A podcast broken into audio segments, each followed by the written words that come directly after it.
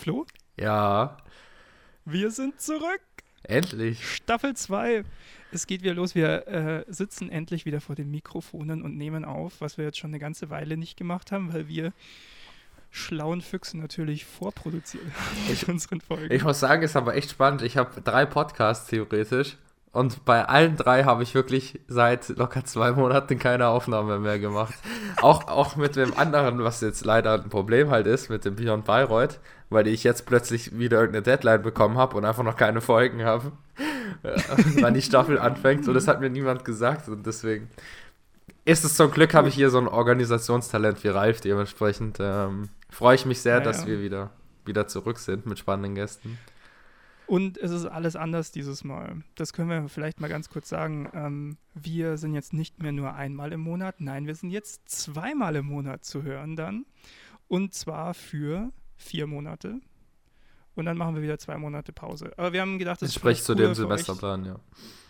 Ja, das auch. Und das ist, also es ist für uns übersichtlicher zum Vorproduzieren, wenn wir sagen, wir brauchen einfach acht GesprächspartnerInnen und machen dann unsere Gespräche und so.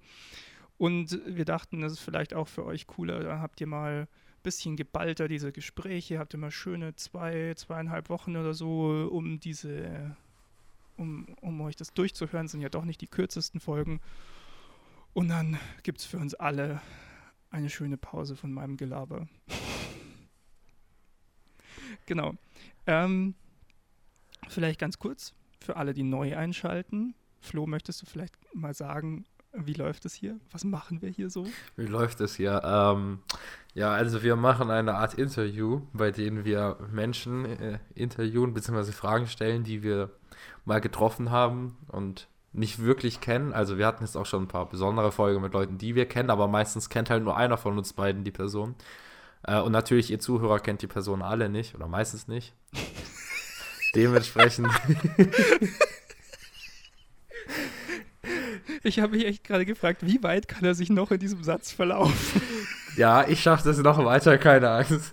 Dementsprechend, wir stellen zehn random Fragen, dank ähm, Ralfs super Fragengenerator. Genau, das ist so mit der kurze Aufbau. einigen Fragen vorher gefüttert haben. Ja. ja. manchmal wiederholen sie sich, aber es sind immer neue Leute, dementsprechend auch neue Antworten.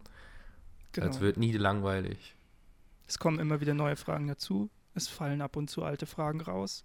Es ist immer wieder eine Wundertüte was es diesmal Wir wissen natürlich gibt. selbst auch nicht, welche Fragen kommen. Dementsprechend ist es auch für uns äh, spannend. Genau. Ja, und die, die äh, heutige Gästin, die wir haben, äh, ist, äh, ist ganz spannend. Mit der habe ich früher schon zusammengearbeitet. Also ich kenne die schon eine Weile. Aber ich habe eigentlich nicht so wirklich mich mal ähm, mit ihr hingesetzt und abseits von Projekten geredet. Das ist eine Künstlerin. Und ich bin schon sehr gespannt, was sie sagt. Ich glaube, dass die äh, sehr interessante Gedanken haben könnte, wenn ich es schaffe, sie aus ihr rauszukitzeln. ja, ich kann nicht viel beitragen, weil das ist eine der äh, gerade eben angesprochenen Gäste, die einen Teil nur kennt von uns beiden. Aber ja, ja ich bin mal gespannt. Ralf hat sie bereits angeteasert und ich freue mich drauf, Künstler, Künstlerinnen zu hören, deren Meinung. Alright. mit diesem unglaublichen Hype, würde ich sagen, starten wir jetzt einfach mal in die Folge. Ja, viel Spaß. Viel Spaß.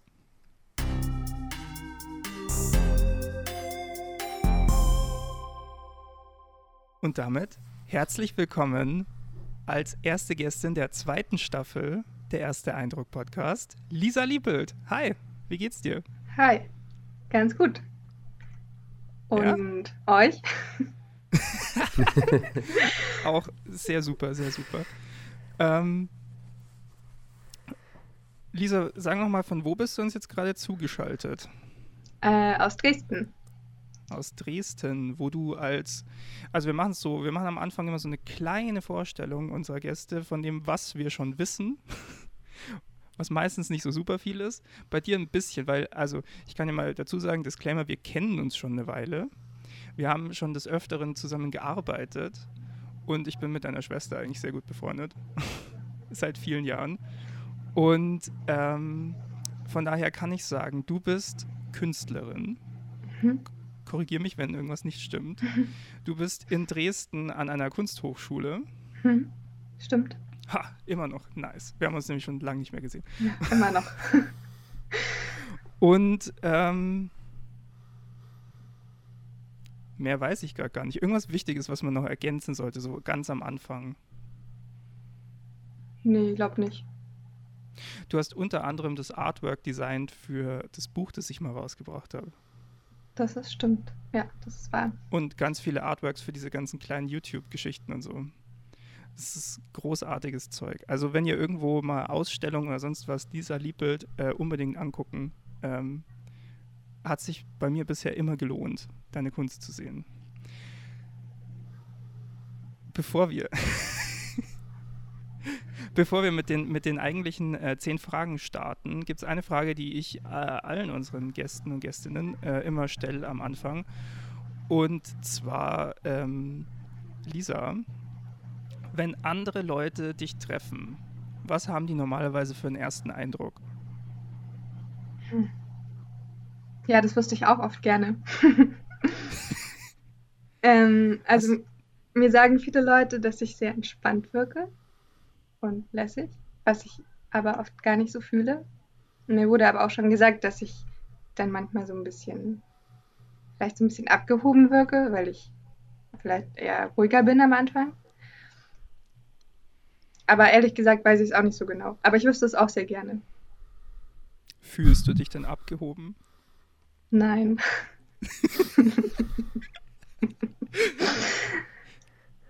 ja, ja, ruhig kann ich bestätigen. Abgehoben habe ich noch nie gedacht. Das ist gut. Das ja. freut mich. also, falls ich so wirke, ist es auch nicht so gemeint, glaube ich. Okay.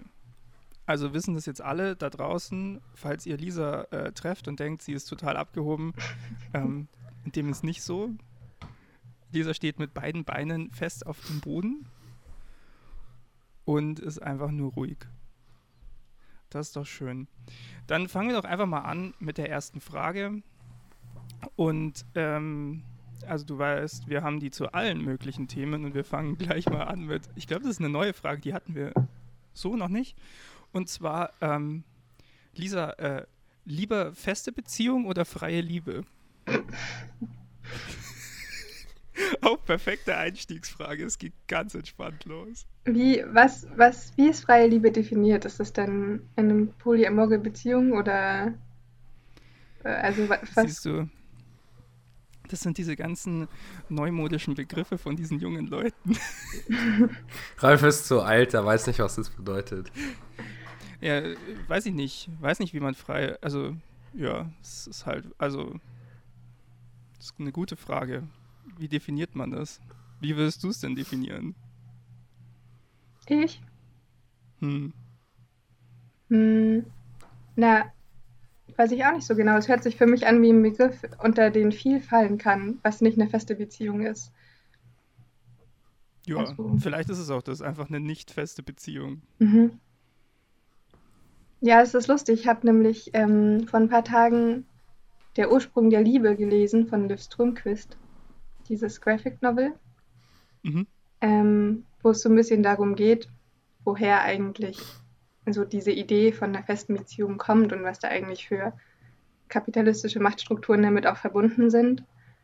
Und das fand ich sehr spannend und auch sehr anstrengend, das zu lesen, weil man schon anfängt, sehr viel zu hinterfragen von den Vorstellungen von, wie Beziehungen sind und was man davon erwartet. Zum Beispiel? Mm, ja, zum Beispiel, dass es so diese eine Person gibt, die dein Leben erfüllt und man sich irgendwie zusammenraufen muss und für immer zusammen sein muss und damit auch so dieses sexuelle Eigentumsrecht irgendwie verbunden ist. Also jetzt so in einer klassischen, klassischen Beziehung. Aber dass es ja vielleicht auch anders geht. Also ich glaube, ich finde es schon spannend, das zu hinterfragen und ja, offen sein für alles. Also du praktizierst dann auch eher Offenheit. Ja, so gut es halt geht. Ich meine, wir sind ja alle voll, voll mit, ähm, mit unseren Vorstellungen von Beziehungen, die wir seit klein auf beigebracht kriegen oder vorgelebt kriegen. So. Ich glaube nicht, dass man, hm. dass es so einfach ist zu sagen, ich bin frei davon. Ja. Ja, ich finde es auch ein schwieriges Thema. Ich habe mal versucht, ähm, so, so eine Beziehung äh, einzugehen, die sehr casual war. Und mit der wohne ich jetzt zusammen.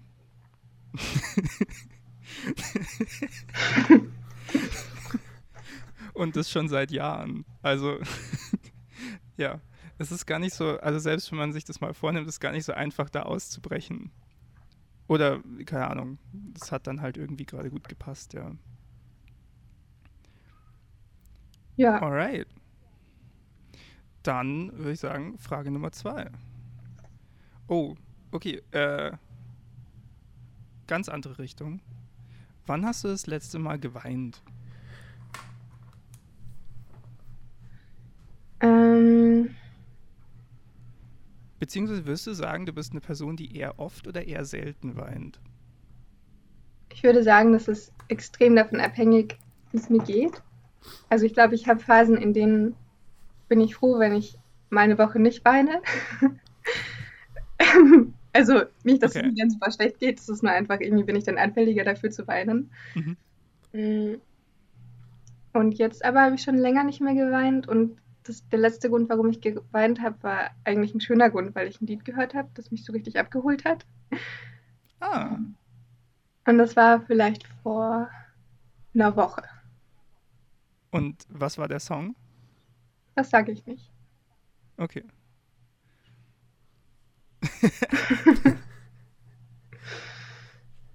Alright. Ja, okay. Ähm, dann Frage Nummer drei. Wir, wir ich glaube, so schnell waren wir noch nie mit Fragen. oh ja, das ist, eine, das ist eine spannende Frage, weil ich weiß, dass du da. Egal. Sag mal, Lisa. warst du in der Schule eins von den coolen Kids? Nein. ich glaube nicht. Ich ähm, war nicht bei den coolen Kids. Also zumindest nicht in der Grundschule oder in der Realschule. Oder in der Realschule nicht. Aber warst du nicht, also du warst doch dann ähm, nach der Grundschule irgendwann nicht auf so einer ganz Standardschule, sondern schon auf so einer Kunstschule, richtig? Nach der Realschule war ich auf der Vosbos Straubing und da gab es eine Zweitgestaltung.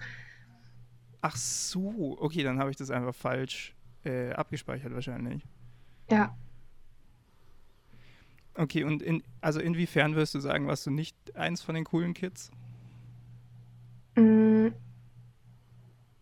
ich weiß nicht.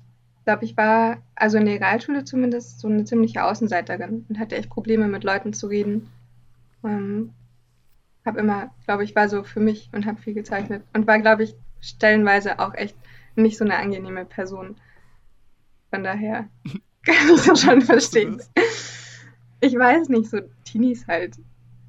Also, ich also, glaube, jeder hat da mal eine schwierige Phase, wahrscheinlich. Hoffentlich. Ja. So nach dem Motto, das ist MySpace, fuck off. Ja, ein bisschen so. Oder halt so ein bisschen weltentfremdet einfach. Ich glaube, ich war hm. voll viel in meiner Hörbuchwelt. Ich habe ganz viele Hörbücher gehört. Das ist aber auch nicht verkehrt. Also. ich, ich mag das ja schon durchaus, so Hörbücher oder allgemein so Geschichten hören und so. Ist schon toll, wenn man ja, da abtauchen kann. Ich mag das auch. Ich glaube, ich habe es nur ein ja. bisschen übertrieben. ja, das kann passieren. ja. War, warst du denn in der Schule so, böse gesagt, ganz alleine oder hattest du dann schon auch so eine Gruppe von Freunden, die halt auch so wie du halt, sag ich mal, waren? Weil bei mir war es halt auch immer so, also ich habe jetzt auch nicht zu den coolen Kids gehört, aber ich hatte dann halt immer so eine Gruppe von Freunden, die halt alle nicht zu den coolen Kids gehört mhm. hatten. Und dann waren wir immer so die Außenseiter, wie man es in den Filmen immer kennt, so bei Ace oder irgendwie sowas. ähm, deswegen die Frage. Mm, ja, schon. Ich hatte schon auf jeden Fall auch Freunde in der Realschule. Ja.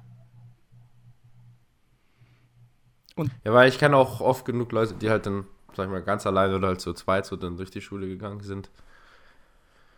Ja. Nee, ich, ich glaube, zu keinem Zeitpunkt hatte ich keine Freundin oder keinen Freund. Es war immer zumindest eine Person da. Wie würdest du sagen, also würdest du sagen, es ist aber also mehr geworden, so vom sozialen Umfeld her jetzt an der Uni oder ja, an der Kunsthochschule? Total. Also schon in der FOS hatte ich einen größeren Freundeskreis und habe so mhm. Leute getroffen, die ich richtig gern mag und mit denen ich auch immer noch voll gut befreundet bin. Und in Dresden, da hatte ich, also da habe ich super viele neue Leute kennengelernt. Und es war richtig schön auch. Also mega anstrengend auch, aber mhm total schön. Bist du eher, also bist du dann, wirst du dich eher auf dem introvertierten Spektrum sehen? Also Leute, Menschen ziehen Energie anstatt geben Energie? Ich glaube, bei mir ist es phasenweise total unterschiedlich. Also ich habe so Phasen, in denen ich total gern den ganzen Tag mit den Leuten rumhängen und so gucke, was kommt, was man ganz gut machen kann beim Kunststudieren. Mhm. Ähm, und manchmal habe ich Phasen, da bin ich einfach am liebsten allein. Und dann finde ich es total anstrengend, vor allem fremde Leute zu treffen. Also ich glaube, ich kann nicht ja. so richtig sagen, was in welches Spektrum ich falle. Aber wahrscheinlich schon eher Richtung introvertiert. Mhm. Ja, ich, also ich kenne das echt von vielen Leuten, also gerade so aus dem, also gerade von vielen Leuten so aus dem, aus dem äh, kreativen äh, Bereich, die, die erzählt haben, sie hatten in der Schule oft Probleme zu connecten und dann haben sie irgendwas in eine kreative Richtung studiert oder so und dann an der Uni so in Anführungsstrichen ihre Leute gefunden und dann plötzlich ein Sozialleben gehabt. Also jetzt sehr übertrieben oder überspitzt alles dargestellt natürlich, ja. Aber halt so statt so zwei, drei Freunden plötzlich einen größeren Freundeskreis und solche Sachen. Und, mhm. Ja. Ich weiß nicht, vielleicht ist das so ein Pattern. Ja, ich meine, kann ich mir schon vorstellen. Ich glaube, dass viele Leute, die nicht so viele Freunde haben, vielleicht öfter mal kreativ sind. Und wenn sie dann Leute treffen, die irgendwie ähnlich denken, dann ist es schön. Ja, ich glaube, das, das Kreative ist ja auch in einer gewissen Weise, dass du einfach, also dass man einfach komische Ideen hat, auf die die anderen eben nicht kommen. dann ist es manchmal schwer, das so zu kommunizieren, mhm. weil man wird dann so komisch angeschaut so nach dem Motto, what? Wie bist du darauf gekommen? Ja. Ich weiß noch, ich bin einmal, da war ich im Wald spazieren, einfach so mit Leuten und dann war da so eine Baumschule. So, so, eine, so eine kleine Baum, also weißt schon, so, so, und die waren halt alle, diese, diese kleinen Bäume waren alle mit so blauen Bändern markiert, damit man halt weiß, okay, die sind jetzt hier extra gepflanzt oder keine Ahnung, ja ich habe jetzt nicht so Fall, Wald, Forstwirtschaft äh, studiert und dann äh, und alle anderen sind so da dran vorbeigegangen und ich bin einfach stehen geblieben, habe diese Bänder angeschaut und mit einem Mal, ich weiß nicht warum, aber mit einem Mal hatte ich die Idee, was wenn da tote Kinder drunter liegen. Ich kenne die Idee so sogar, die, die, hast du mir schon ja, mal erzählt. Dir, ja. Die, die habe ich dir schon mal gepitcht, ja. die, die und man hat dann so diese Idee von, von diesem Shot, so, so, so ein Förster ähm, findet, dass immer wieder neue, also immer wieder neue Bäume gepflanzt werden im Wald, aber nicht von ihm und alle haben diese blauen Bänder und irgendwann ähm, ist wieder so ein ganz neuer Baum, so ein ganz kleiner und, und dann, dann ist er so richtig so, okay, und dann äh, gräbt er den so auf und, und sieht, dass da eine Leiche drunter liegt von einem Kind und schaut dann so hoch und dann siehst du in so einer Reihe immer mehr, immer größer werdende Bäume mit so blauen Bändern und du weißt sofort, oh, das passiert hier seit Jahren oder Jahrzehnten und so. Und das ist so der Kickoff für so ein für so einen Thriller halt. Also. Ich mag, und so, ja, also. Ja, aber wie kommunizierst du das, wenn du gerade mit Freunden im Wald unterwegs bist und alle sind so fröhlich am Wandern und du denkst so nach über einen, einen, einen Kinderserienkiller, der seit Jahrzehnten sein. Du musst es dann so formulieren, hey, glaubt ihr, es würde auffällen, wenn man Leichen unter den Bäumen vergräbt? und dann schauen dich halt alle an nach dem Motto so, wie kommst du darauf und müssen wir uns Sorgen machen, dass wir bald unter dem Baum liegen? Mhm. Ja. Ja, ich kenne das auch. Ich arbeite zurzeit relativ viel mit toten Tieren. Ähm, also nicht, also nicht, also nicht handwerklich, sondern so. als Symbole. Entschuldigung, aber das ist einfach ein geiler Satz, um den so casual zu droppen. genau, komische Sätze, die man casual droppt. Und ähm, genau, also Symbole, ne? Nicht, also mit den toten Tieren. Du bringst jetzt keine Tiere um und machst aus denen irgendwas. Nee, nee, ich bin eigentlich sehr tierlieb. Ähm, aber ich, ja, ich glaube, dass sich ein paar Leute auch ein bisschen Sorgen um mich machen, weil sie nicht damit umgehen. Also nicht so richtig checken, warum ich jetzt mir gerade tote Tiere rausgesucht habe, weil das ist jetzt nicht unbedingt so das schönste Motiv. Aber, Und warum hast du dir tote Tiere rausgesucht? Mh, mm, ist irgendwie so passiert.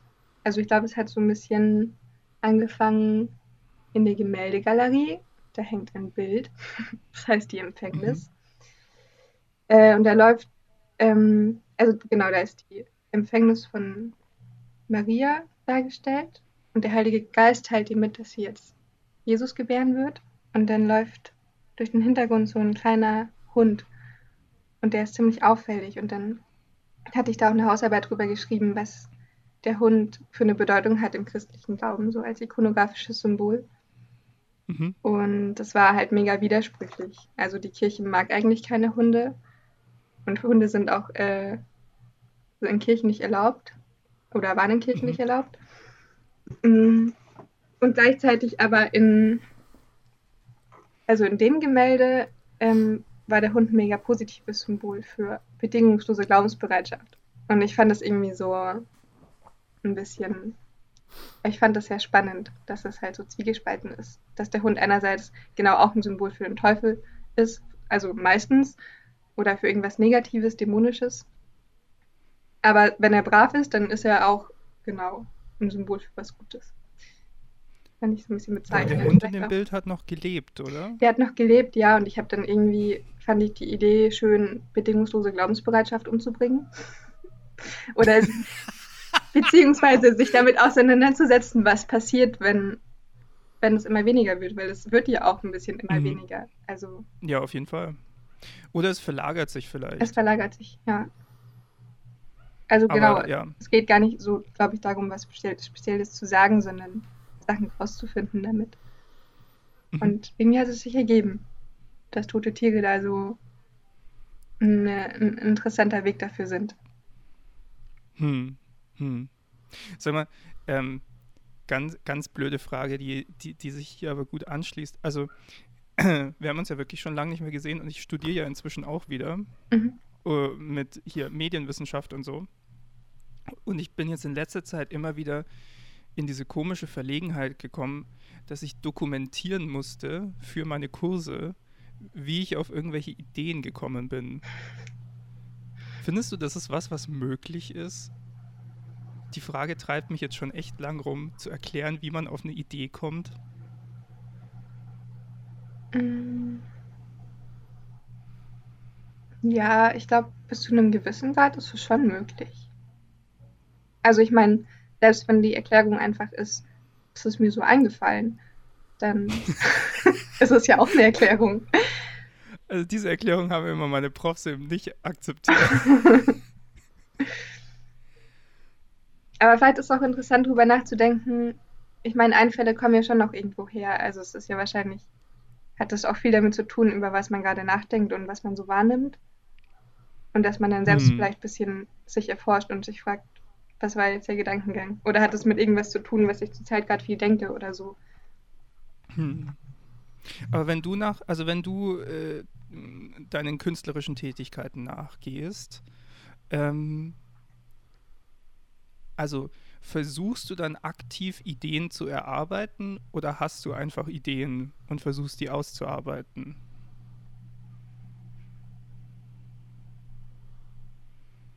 Hm. Ich glaube, es passiert total unterschiedlich. Ich glaube, dass ich viel Sachen auch einfach mache, ohne wahnsinnig viel drüber nachzudenken, weil ich spannend finde und noch gar nicht so richtig mhm. check, warum und dann irgendwann später rausfinde, wo mich das eigentlich gerade hinführt. Ähm aber klar steht am Anfang schon irgendwie ja auch eine Art von Idee oder Material, mit dem man dann irgendwas macht, aufgrund von einer Idee. Hm. Ja, also ich finde es, find so spannend, sorry übrigens an alle äh, ZuhörerInnen, die jetzt dieser diese, äh, Kreativ-Nerd-Talk nicht so abholt, aber ich, ich, ich finde es so spannend, weil ich da in letzter Zeit echt viel drüber nachgedacht habe, weil es ist echt, also ich, ich beobachte es an mir so, dass ich ganz oft habe ich einfach eine Idee. Die ist einfach plötzlich da in meinem Kopf. Also es soll jetzt auch keine Angeberei sein, sondern ähm, oder irgendwas. Sondern, also mir fällt es oft sehr schwer nachzuvollziehen, wo die herkommt. Also zum Beispiel diese Story im Wald, ja. Wie zur Hölle kommt mein Hirn auf diese Idee? Also es ist nicht so, dass ich mich zu der Zeit irgendwie besonders viel mit dem Thema Tod oder sonst irgendwas beschäftigt hätte, ja. Oder dass ich gerade, also es war da zu dem Zeitpunkt auch gerade kein äh, großer Kindermörderfall irgendwo unterwegs in den Nachrichten oder was weiß ich, sondern es ist einfach nur, ich stand da und ich hatte diesen Shot und diese Story im Kopf. Und ich frage mich bis heute noch, wo kommt sowas her?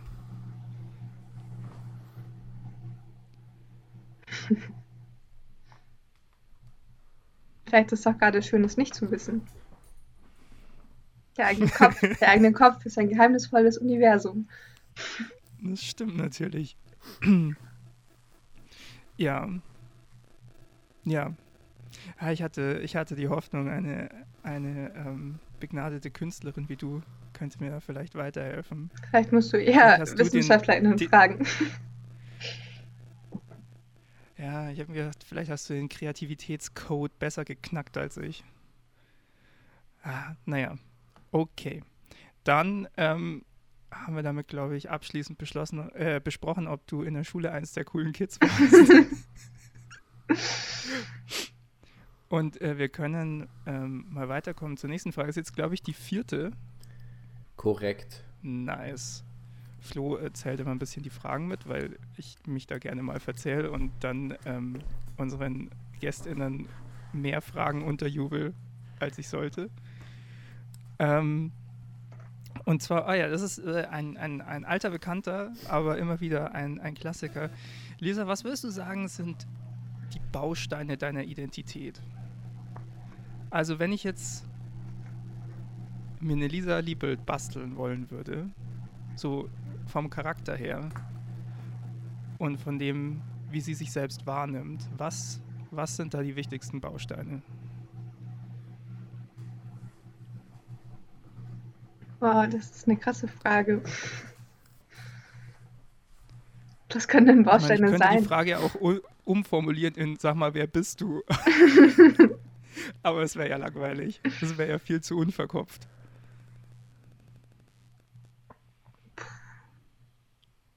Ähm, hm. was, was poppt dir denn da spontan als erstes ins Hirn? Im Moment noch gerade gar nichts. Also zum Beispiel sowas wie Künstlerin, wäre das ein Baustein? hm. Ich weiß nicht. Ich finde es gerade richtig schwierig. Ich habe mich noch nie versucht, als bestehend aus Teilen zu sehen, glaube ich. Das äh, kann sein.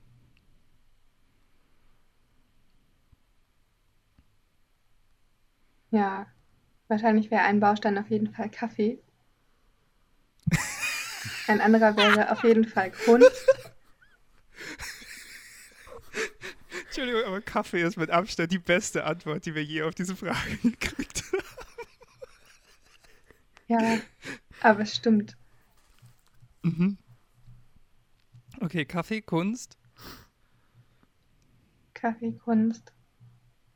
Ähm, auf jeden Fall die lieben Menschen in meinem Umfeld. Die sind ein ganz großer Teil von mir. Mhm. Ähm,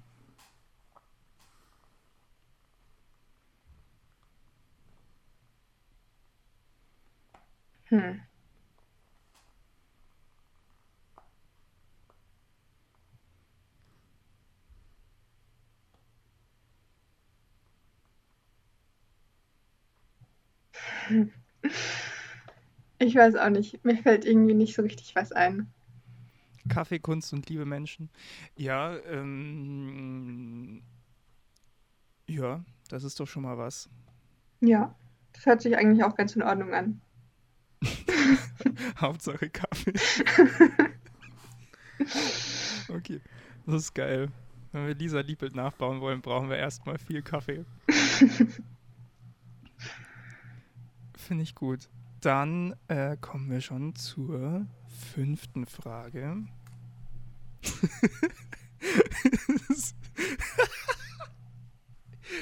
Entschuldigung, ich habe vergessen, dass wir diese Frage noch haben.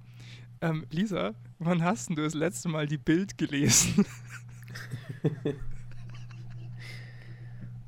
Ich glaube, also du merkst, wir springen sehr stark zwischen den Themen. Ja, ist doch schön. Ja. Ähm, also ich, vielleicht ist das auch ein bisschen, ich glaube, ich habe die Bild noch nie, ich habe noch nie eine Bild durchgelesen oder so. Und ich glaube, das ich letzte Mal. Hat jeweils eine Bild durchgelesen. Dass ich einen Artikel in der Bild gelesen habe, war in der Voss im Deutschunterricht. ähm, also schon sehr lange her. Und sonst lese ich oft nur die Titel, weil die schwer nicht zu sehen, also schwer zu übersehen sind, wenn die Bild irgendwo liegt. Mhm. Oder in Zügen oder so. Aber ich habe schon echt lange nicht mehr in der Bild gelesen. Ähm, Gesundheit. Du Danke. hast noch versucht, dich zu muten und das damit rauszunehmen, Gesundheit. aber das lasse ich natürlich nicht zu. Ähm, Warte, war es nicht? Schade, war ich zu spät. Okay. Äh, nein, nein, das war schon rechtzeitig, aber ich wollte unsere ZuhörerInnen daran teilhaben lassen. Ah, okay. Ja, ähm, ich wollte sie eben nicht teilhaben lassen, aber. Ja, es ist sehr nett von dir. Mal gucken, ob sich dieser Teil in der finalen Folge findet. ähm, ja, die Frage zielt eigentlich eher so ein bisschen auf, äh, natürlich ist äh, die Bild mir jetzt hier nur so ein Aufhänger, aber wie, also wie informierst du dich denn so über Dinge, die passieren? Also anscheinend nicht so sehr durch die Bild, mhm. haben wir jetzt festgestellt. Mhm. Weil, also ich finde, es ist, ist, ist eine, also eine große und wichtige Frage und auch eine, mit der ich mich viel rumschlage, ist, wie kommt man heutzutage eigentlich, also es gibt sehr viele Informationen da draußen, wie kommt man denn an gute, mhm. dem, der man irgendwie vertrauen kann? Weil daraus baut sich ja ganz schön viel Weltbild. Voll. Also ich glaube, das ist bei mir auch wieder sehr phasenweise. Ähm, mhm. Ich habe manchmal so Radiophasen, in denen ich richtig gern viel Radio höre. Und, Und was für Radio hörst du dann so? Hm, na, meistens lande ich irgendwie bei Deutschlandfunk, Deutschlandfunk Kultur. Mhm. Mhm. Weil das nicht so doll anstrengend ist wie die meisten anderen Sender. ähm, und wenn ich in Bayern weniger bin. Gewinnspiele. Genau, und weniger anstrengende Musik auch. Ja. Und wenn ich in Bayern bin, dann auch voll gern mache ich manchmal ich weiß gar nicht, wie die heißen, so die coolen Bayern-Sender. Nicht Bayern 3, sondern Bayern 1 und Bayern 2. hm. hm. Ja, und also die, die, die, die Sender für die Älteren. Ja, aber nicht nur. Also manchmal haben die ja, ja, ja. so ein cooles Mixprogramm und das mag ich eigentlich ganz gern, wenn es nicht so zielgruppenorientiert ist, sondern halt so breit für alle gedacht ist. Mhm. Das finde ich eigentlich schlau. Ja. Ja. Und sonst, ich lese relativ wenig Zeitung, aber phasenweise auch, wenn ich dann mal an der Zeitung rankomme. Wenn meine Eltern zum Beispiel, die kriegen von den Nachbarn, wenn die die durchgelesen haben, immer die Süddeutsche. Ah. Da lese ich auch gern rein. Mhm. Ähm, und für so kleinere, für so Demokram und so, dass ich den mitkriege, tatsächlich Instagram. Also, ah. ja. das klappt eigentlich ganz gut. Also für so politische Veranstaltungen und sowas, dass man sowas mitbekommt. Aber ich würde jetzt Bist auch. Du oft auf... Nee, eben nicht. Also ich bin nicht oft auf Instagram und Ich finde es auch gut so. Nee, nee, ich wollte fragen, bist du oft auf Demos unterwegs? Ach so. ähm, ich weiß nicht genau, was oft bedeutet. Also eigentlich nicht wahnsinnig oft, aber ab und zu. Und auf, also auf was für welchen? Das ist spannend. Ich glaube, ich habe noch nicht mit einem Gast von uns über Demos geredet. Ähm, also die letzte Demo, auf der ich war, war die. Das war gar nicht nur Fridays for Future, das war so eine große Klimademo. Mhm. Ähm, Klimastreik hieß das. Ja. Ja. Genau. Und diese Woche Sonntag ist in Dresden eine Fahrraddemo. Auf der Ah, diese Critical Mass, oder wie heißen die? So, irgendwas in die Richtung. Ja. Wo man mit ganz vielen Leuten Fahrrad fährt.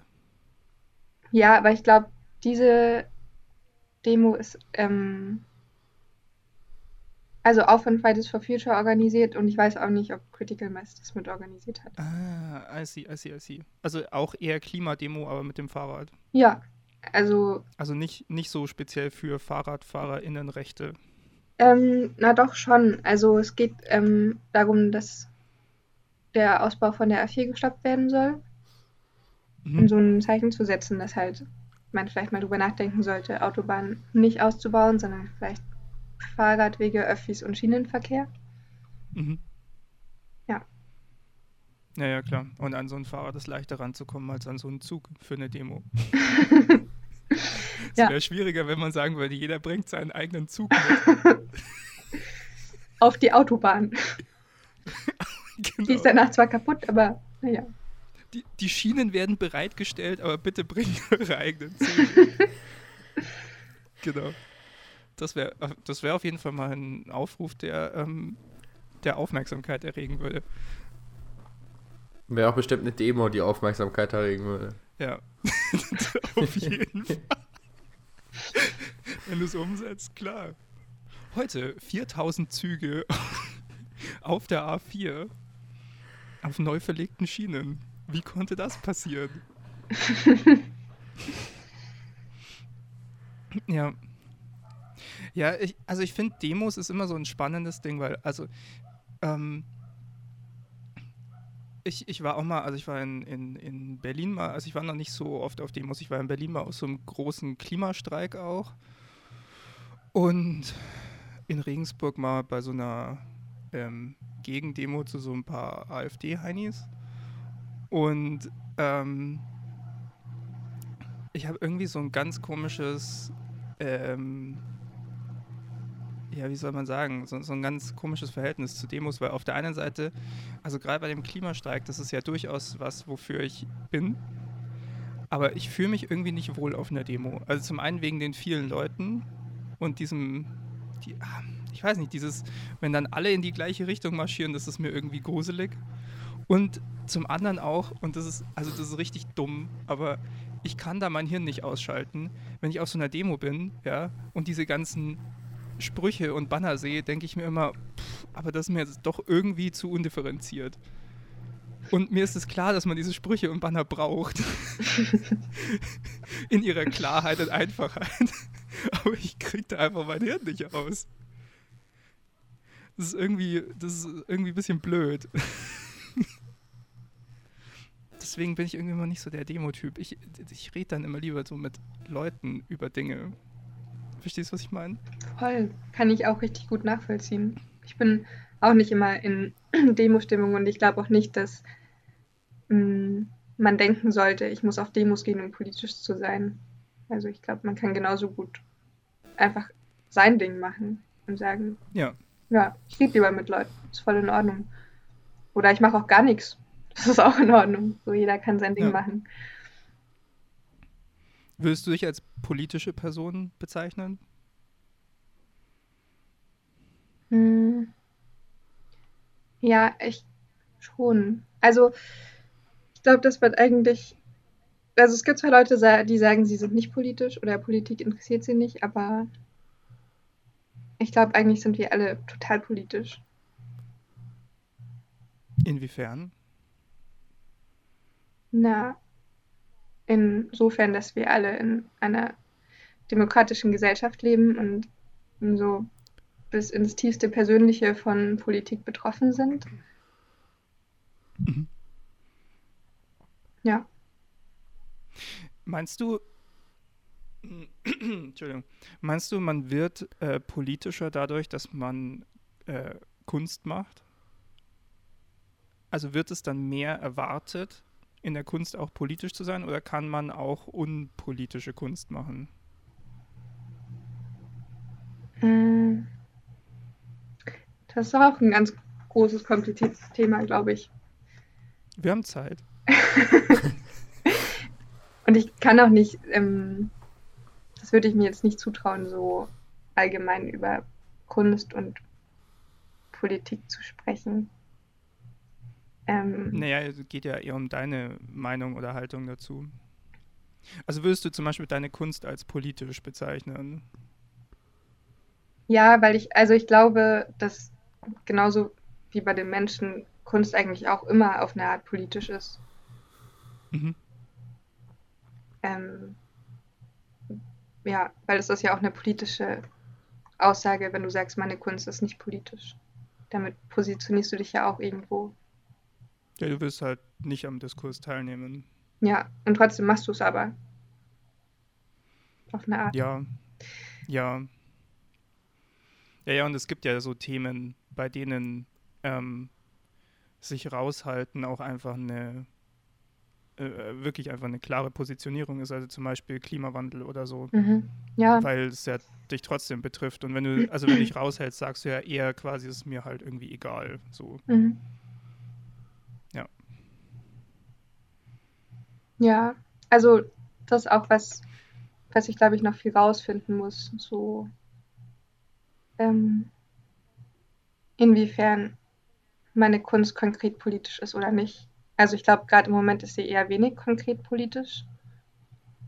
Ähm, und ich finde es aber auch in Ordnung. Also ich glaube, vor allem muss Kunst frei sein dürfen, also alles sein dürfen.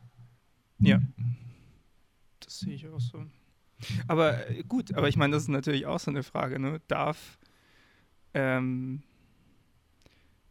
also wenn, wenn, du sagst, Kunst muss vor allem frei sein dürfen, darf Kunst dann auch, äh, keine Ahnung, zum Beispiel fremdenfeindlich sein? ja, aber das ist dann halt scheiße. okay, das will, also das, das darf jemand machen, aber du wirst es dir nicht angucken. Nee, das darf jemand machen und dann muss man halt sagen, ey, das ist scheiße, also was dahinter steht. So, das. Okay, ja. Also, mhm. denke ich gerade. Also es muss dann im, im, im Kunstdiskurs verhandelt werden halt. Ja, voll, auf jeden Fall. Hm. Ja, cool. Cool, cool, cool. Aber du, also du sagst letzten Endes dann, ähm, du machst jetzt keine, also du versuchst jetzt nicht besonders politisch zu sein in deiner Kunst. Also du machst jetzt keine aktiv politische Kunst, sondern es ist einfach an sich politisch. Mhm. Weil alles politisch ist. Ja, also ich denke schon auch drüber nach, inwiefern ich meine politischen Vorstellungen in Kunst irgendwie übertragen will und kann, mhm. was ich ziemlich kompliziert auch finde, weil ich glaube, mir geht es so zum Beispiel, dass ich dann mega schnell in sowas Plakatives komme und das will ich eigentlich gar nicht. Also es fühlt sich dann oft einfach nicht mehr richtig an. Ja. Ja. Ja, ja ich habe ja also in meinem Schreiben durchaus auch politische Sachen drin, also beim Krematorium zum Beispiel, mhm. das hast du ja mitbekommen. Und ähm, also ich, ich, ich würde das von der Haltung, die dahinter steht, würde ich das, wenn ich die Sachen heute nochmal schreiben würde, wahrscheinlich genauso machen. Mhm. Aber ich finde es auch teilweise, ja, da lässt man sich halt dann beim Schreiben schon auch mal zu so einer zu so einer großen pathetischen Rede hinreißen oder sowas. Ja. ja. Oder halt zu einem zu, zu einem Joke, den man vielleicht auch differenzierter machen könnte oder so. Und die, die ja, ich finde das immer total schwierig, weil auf der einen Seite will man dann irgendwas transportieren. Auf der anderen Seite ist es gar nicht so leicht zu sagen, also das ist es jetzt. Das ist genau die Message, die ich senden möchte. Ja. Ja. Aber es ist auch. Wie bei den Demo-Bannern. Ja. Ja, ich glaube, man darf aber auch, man darf sich dann nicht zu, oder ich glaube, ich bin dann manchmal sehr, sehr streng mit mir und dass man dann, also was mir passiert, ist, dass ich dann in so einem Nichtstun am Ende lande und mir so denke, ah, das ist eher alles scheiße und ich mach, ich halte mich da lieber raus. Das ist, glaube ich, Mhm. auch doof und ich glaube, dass es vielleicht gut ist, ein bisschen auch entspannt damit zu sein und sich Fehler zu erlauben und auch ein bisschen Spaß dabei zu haben. Also wer sagt denn, dass Ja. Politik immer so ernst sein muss? Ja, auf jeden Fall. Ja. Ja, sehe ich auch so. Irgendwann, also ja, klar, bevor man, also ja, es ist natürlich schlecht, wenn man gar nichts zu sagen hat. Und das, Kunst ist ja immer auch einfach eine, eine Zuspitzung in einer gewissen Weise, Inwiefern? würde ich jetzt mal einfach so behaupten. Naja, du nimmst, du nimmst halt irgendeinen Ausschnitt des Lebens oder, oder einer Vorstellung oder wie auch immer, ja, und, und hältst da irgendwie die Lupe drauf oder machst den größer oder machst den, setzt den halt in den Fokus irgendwie. Mhm. Und dadurch, also kann ich, ich also ich, ich, ich komme ja eher so vom Schreiben, ja.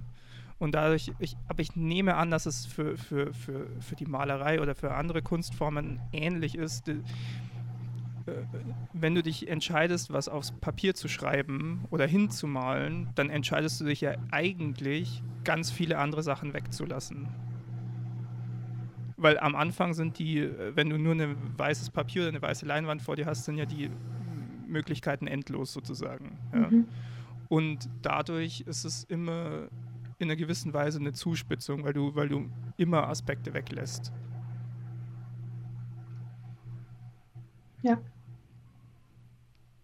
Das hört sich an, als wäre es richtig. Willkommen zu ähm, Einführung ins künstlerische Arbeiten. ähm, genau. Okay, bevor wir jetzt noch tiefer in diesen Kunstnerd-Talk äh, abdriften und wirklich alle ZuhörerInnen verlieren, bis auf so zwei, die so viel zu sehr drauf abfahren, ähm, würde ich sagen, da das jetzt unsere fünfte Frage war, wenn ich das richtig sehe, Flo nickt, dann ähm, verabschieden wir uns ganz kurz in unseren Werbeblock und sind gleich wieder da. So, und damit herzlich willkommen zu unserem kleinen Werbeblock. Wir versuchen es immer kurz und schmerzlos zu machen. Wenn ihr noch mehr coole Podcasts hören wollt, dann schaut doch mal bei Schaltwerk vorbei, dem Uniradio von der Uni Bayreuth, mit denen wir kooperieren. Das ist, äh, da gibt es jetzt schon wieder einige neue Shows sogar. Das ist immer wunderbar. Und äh, wenn ihr noch mehr von Flo hören wollt, dann hört euch an. Zum einen ziemlich beste Freunde, das ist der Podcast mit meinem besten Freund, wie der Name schon sagt, den ich aus der Schule kenne. Da geht es eigentlich, wenn ihr ein bisschen Zeit habt, einfach 45 Minuten lang ein bisschen Blödsinn rum, äh, rumgelaber, ein bisschen Geschichten erzählen. Und zum Und wenn anderen, ihr ein bisschen mehr Zeit habt, ähm, der war auch schon zu Gast bei uns. genau, sehr spannende Folge, wie ich finde. Ähm, Ja. Zum anderen, wenn ihr zufällig Sportökonomie äh, studieren solltet oder es vorhabt, könnt ihr euch auch sehr gerne Beyond Bayreuth anhören, ähm, bei dem ich eben, wie gesagt, Sportökonomie übernehme. Ansonsten gibt es natürlich auch noch andere Studiengänge, aber so viel dazu. Und wenn ihr mehr von Ralf hören wollt, wenn ihr nicht genug von ihm bekommt, dann könnt ihr euch auch sehr gerne anhören. Äh, mein, meinen anderen Podcast namens Dreiviertelwissen, den mache ich mit meiner guten Freundin Anna zusammen, die ist Psychologin. Und äh, wir nehmen uns die unterschiedlichsten Themen vor. Im Moment läuft gerade noch unser Geschwicht, Geschichtsschwerpunkt, was wir in der Schule nicht gelernt haben. Ähm, und versuchen bei diesen Themen aus unserem Halbwissen eben Dreiviertelwissen zu machen und da mal ein bisschen tiefer einzusteigen. Genau. Und äh, wenn ihr diesen Podcast hier einfach nur gut findet und sagt, wir wollen gar nichts anderes von euch hören, aber wir wollen euch irgendwie unterstützen, dann folgt uns doch auf Instagram unter der erste Eindruck Podcast oder gebt uns einfach ein Like oder Follow oder was auch immer möglich ist. Reviews in der Podcast-App in der ihr uns hört und äh, ganz simpel empfehlt euch äh, empfehlt uns einfach euren Freunden weiter und euch natürlich auch. Geht zu euren Freunden hin und sagt, ich empfehle mich dir. Und mit diesem Gedanken zurück zur Show. Spaß. Und da sind wir wieder mit Lisa Liepelt. Lisa, möchtest du eigentlich auch noch kurz Werbung für irgendwas machen, was du tust? Hast du ein Instagram, wo die Leute dir followen sollen? Ähm, Gibt es zurzeit eine Ausstellung, die, für die alle mal nach Dresden reisen sollen oder so? Ähm, ich habe einen Instagram-Account, aber zurzeit leider keine Ausstellung. Und der Instagram-Account heißt glattes Ei verbunden mit einem Unterstrich. da könnt ihr mir gerne folgen, aber es passiert nicht oft viel. Aber ihr könnt mir trotzdem Glattes folgen. Ei ist großartig. Das ist einer der besseren Insta-Namen, die ich so gehört habe. Danke. Was ist ein nicht glattes Ei? Also ist ein glattes Ei erst, wenn es geschält ist? Hm. Ich finde die Schale an sich auch glatt. Ja, ich finde die auch glatt. Ja, aber die ist rauer als das Ei selbst. Weiß ich nicht, wenn du es mit dem Finger drüber streichst, finde ich, geht es einfacher mit Schale, als wenn da jetzt keine Schale ist. Also ich glaube, bei dem Ei Hm. weiß selbst bleibst du doch eher hängen. Stimmt. Ich bin so froh, dass wir diese Konversation haben. Ich anyway, bin froh, auch mal was beitragen zu können. ähm, gut. Dann kommen wir einfach mal zur nächsten Frage. Oh, die ist cool, weil die bringt dir jetzt ganz viele Feinde ein, Lisa. Ähm, beziehungsweise du kannst jetzt ganz viele Leute unzufrieden machen. Okay. Wer ist denn die wichtigste Person in deinem Leben? Oh nein, was ist denn das für eine Scheißfrage? Ich weiß auch nicht, was wir uns dabei gedacht haben. Wir wollten ein bisschen Hass äh, schnüren. Außer bei einer Person, die, die mag dich dann noch mehr. Mm. Nee, ich kann es echt nicht sagen. Also es gibt viele Leute, die sehr wichtig für mich sind. In unterschiedlichen Bereichen auch. Ähm, deswegen, ja, kann ich jetzt keine einzige Person nennen. Auf keinen Fall. Dann machen wir einfach eine andere sechste Frage. Und zwar, sehr gut. Also, wir streichen die vorherige jetzt einfach aus unserem Kopf und fragen Lisa, was ist denn deine älteste Erinnerung? Ähm, meine älteste Erinnerung, also zumindest das, was mir sofort in den Kopf kommt, ist, dass ich in, einem, in meinem Kinderzimmer bin. Und ich weiß nicht, ich habe keine Ahnung, wie alt ich damals war. Also noch sehr klein und ich habe das Zimmer sehr nackt in Erinnerung mit weißen Wänden und es kommt eine Wespe in den Raum. Und ich habe Angst vor der Wespe. Und dann, glaube ich, kommt meine Mutter und bringt die Wespe wieder raus. Aber ich weiß auch nicht, ob das wirklich passiert ist. Es ist nur so eine also Erinnerung. Und ungefähr wie alt warst du da? Das finde ich immer so spannend, wie weit zurück Menschen sich so erinnern können. Mm. Also intuitiv würde ich sagen zwischen drei und vier. Hm, interessant. Aber wenn du sagst, das ist nur so eine Erinnerung und du weißt nicht, ob das wirklich passiert ist, geht dir das auch manchmal so, dass du so, so Bilder im Kopf hast, so Erinnerungen und du weißt, also du weißt, die sind sehr alt, aber du weißt nicht, ob du das als Kind wirklich erlebt oder geträumt hast Mhm. oder dir einfach nur heutzutage einbildest, dass es eine alte Erinnerung wäre. Ja, ich habe das total oft. Ich finde das so, ich, ich finde das so abgefahren und so gruselig manchmal, weil, also, also, also, was ist real? Ja.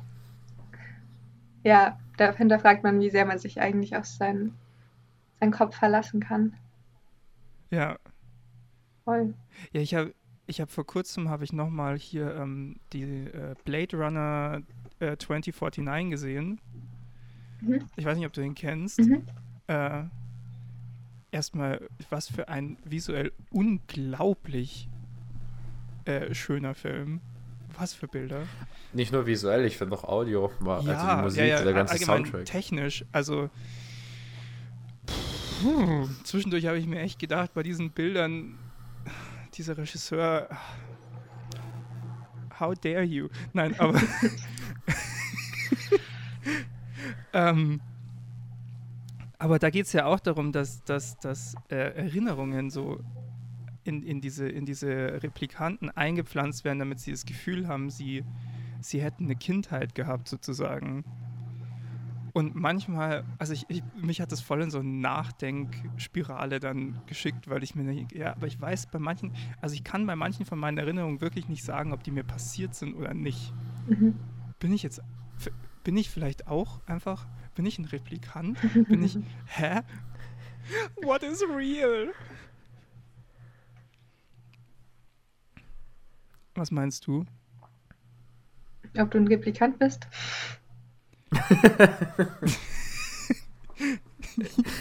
Definitiv. Wenn, dann bin ich ein echter Vollkloser. Ganz frühe Testreihe. Kriegt es mit dem Leben noch nicht so gut auf die Reihe. Hat sich noch nicht so gut im Griff.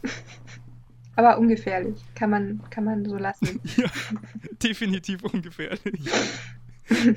Der will die ganze Zeit nur Podcasts machen und Podcasts hören. Weird. Was haben wir da im Hirn falsch verkabelt? Systemfehler, ja.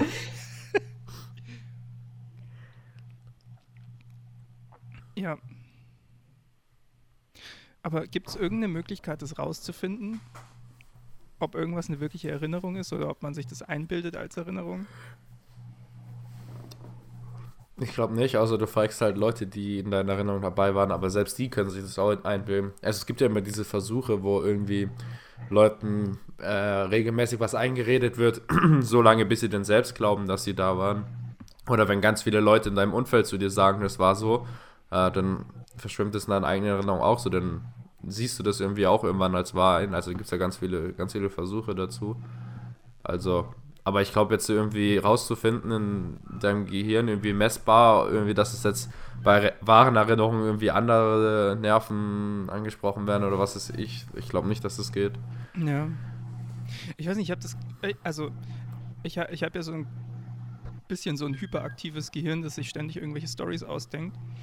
Und ähm, ich weiß manchmal wirklich nicht bei irgendwelchen Sachen, wo ich mich daran glaube zu erinnern, also nicht nur, ob ich das geträumt habe oder so, sondern ob mir das wirklich passiert ist oder ob sich mein Hirn das einfach irgendwann mal ausgedacht hat. Und es so eine Story war, die ich mir ausgedacht habe und inzwischen denke, dass sie wahr ist. Hast du sowas auch, Lisa? Hm. Hm, ja, aber nicht oft. Also. Hm. Und ich check dann auch immer ziemlich schnell, was was ist, was ausgedacht ist und was nicht. Ja, es gibt so ein paar Stories bei mir, da weiß ich es wirklich einfach nicht. Zum Beispiel? Ach, ich weiß nicht, das sind so, das sind, weißt du, das, das Komische ist, das sind so, so Kleinigkeiten, so, weiß ich, irgendwas, wo wir, wo wir früher mal, ach, das ist auch alles so, es ist manchmal so schwer in Worte zu fassen, weil es so sehr vage alles auch ist irgendwas, wo wir früher mal gespielt haben und sich äh, und jemand einfach, also quasi sich verletzt hat, indem er richtig dumm wo runtergefallen ist. Also von so einem, bei so einem Spielplatz, von so einer Leiter. Und ich weiß heute, also ich habe da schon ganz oft drüber nachgedacht, ich weiß nicht, ob das wirklich passiert ist oder ob ich mir das ausgedacht habe, weil ich damals dachte, es wäre eine gute Story, so zum Erzählen. Mhm. Vielleicht ist es auch gar nicht so wichtig, das zu wissen. Vielleicht ist es auch gar nicht so wichtig. Ich habe auch keinen Kontakt mehr zu dem Typen, um den irgendwie fragen zu können. Ich habe auch keine Ahnung, wie man Kontakt zu ihm aufbauen könnte. Ich weiß seinen Nachnamen nicht mehr. Hm. Und ich bin mir unsicher beim Vornamen. Das ist wirklich lange her. Also ich kenne Leute, die tun gerne mal Geschichten, sag ich mal, aufpeppen oder ganz neue Geschichten erfinden. Also ist böser gesagt so, um Aufmerksamkeit zu generieren oder sowas, aber die sind sich halt das meistens bewusst, dass sie jetzt halt gerade eine Geschichte zum Beispiel erfinden oder das verändern. Dementsprechend so wie du, dass es jetzt halt so weit zurückliegt und man sich nicht mehr sicher ist. Also klar, so ein paar Details erinnere ich mich auch nicht mehr. Zum Beispiel, ich bin mal, ich habe mir mal meinen Arm gebrochen, so ähnlich wie du es jetzt gerade beschrieben hast, nur ich bin halt vom Baum äh, gesprungen. Aber ich bin mhm. mir eben nicht sicher. In meiner Erinnerung bin ich nämlich äh, bin ich nämlich hängen geblieben und der Erinnerung von meinem Vater sah so aus, als wäre ich halt einfach nur blöd gesprungen und halt so gefühlt Kopf voraus halt einfach gesprungen und mit dem Arm halt gelandet. So, das sind halt so Details, das ist halt auch ewig her und ich erinnere mich halt nicht mehr so, das verändert man im Gehirn schon so irgendwie, aber ja. weiß nicht jetzt wirklich so komplett eine eigene Geschichte, das ist, äh, habe ich auch noch nicht gehabt, glaube ich. Hm. Aber ja. ich glaube, so Details ist normal, dass die halt so ein bisschen nicht mehr sicher sind. Ja, gut, ich meine, wenn man so eine Story erzählt, irgendwie so eine Anekdote, dass man die so ein bisschen aufpeppt. Also wenn ja, die grundsätzlich schon lustig ist, aber dass man noch so ein, zwei Details einbaut, die es halt noch ein bisschen absurder machen, ist das, glaube ich, ist doch normal, oder? Ja, ich dachte jetzt auch schon eher an halt komplett Geschichten. Lisa schaut sehr zweifelnd.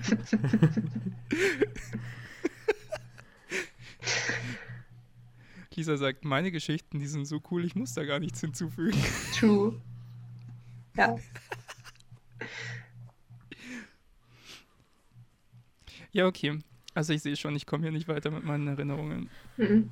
Dann, ähm, ui, spannende Frage auch. Äh, das ist jetzt die siebte, richtig? Ja. Äh, Lisa, Tier- oder Pflanzenmilch? Mhm. Ähm, also, ich wünschte, ich könnte sagen Pflanzenmilch. Aber ich trinke tatsächlich in meinem Kaffee immer Kuhmilch. Weil. Ich finde aber auch. Ja. Ja. Nee, sag. Ähm, also einfach wegen des Geschmackes, glaube ich. Ähm, mhm. Ja, genau. Also ich hätte gern, dass mir eine pflanzliche Milch so gut im Kaffee schmeckt, ähm, dass ich sie regelmäßig benutze. Aber irgendwie. Das heißt, du konsumierst aber Milch auch nur im Kaffee? Mm, also Kuhmilch nur im Kaffee. Okay. Ja. Ja. Ja, ich, das kann ich aber verstehen. Ich habe, also bei mir daheim ist eigentlich nur äh, Hafermilch vorhanden. Und ich habe dann irgendwann einfach aufgehört, Milch in den Kaffee zu machen. Habe mich daran gewöhnt, den Kaffee schwarz zu trinken. weil also ich finde Hafermilch im Kaffee schmeckt einfach irgendwie komisch. Mhm, voll. Und ich, ich, ich trinke auch, also ich trinke dann einen Milchkaffee halt oder so, wenn ich mal in einem Café halt einfach bin, ja. Ähm, und dann sehr gerne mit viel Genuss und dann auch mit Kuhmilch. Aber ja, ich finde auch nicht, dass da, also da, da, da, nichts passt da so richtig rein. Mhm. Nichts macht diesen niceen, cremigen Geschmack dann so, ja. Ja. Aber das heißt, okay, aber außerhalb des Kaffees dann eher Pflanzenmilch. Ja. Wa welche? Was ist dein, was ist dein, deine Präferenz? Mm. Ach, weiß nicht. Das ist mir dann eigentlich meistens egal. Also meistens Hafer ah, okay. oder Soja, weil es billiger ist als Mandelmilch. ja. Ja. Reismilch gibt es auch noch. Ja, aber die finde ich immer so ein bisschen so durchsichtig. Ist sehr süß. Ja, und so wässrig irgendwie. Ja, ja Sieht eher aus wie Wasser, das sich sehr anstrengt, irgendwas anderes zu sein. Ja.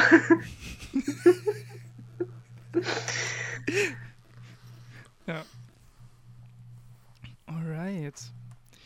Ah ja, okay. Davon, also von dieser sehr konkreten Frage jetzt mal hin zu was, ähm, ja, also fast genauso konkretem. Äh, was denkst du passiert nach dem Tod?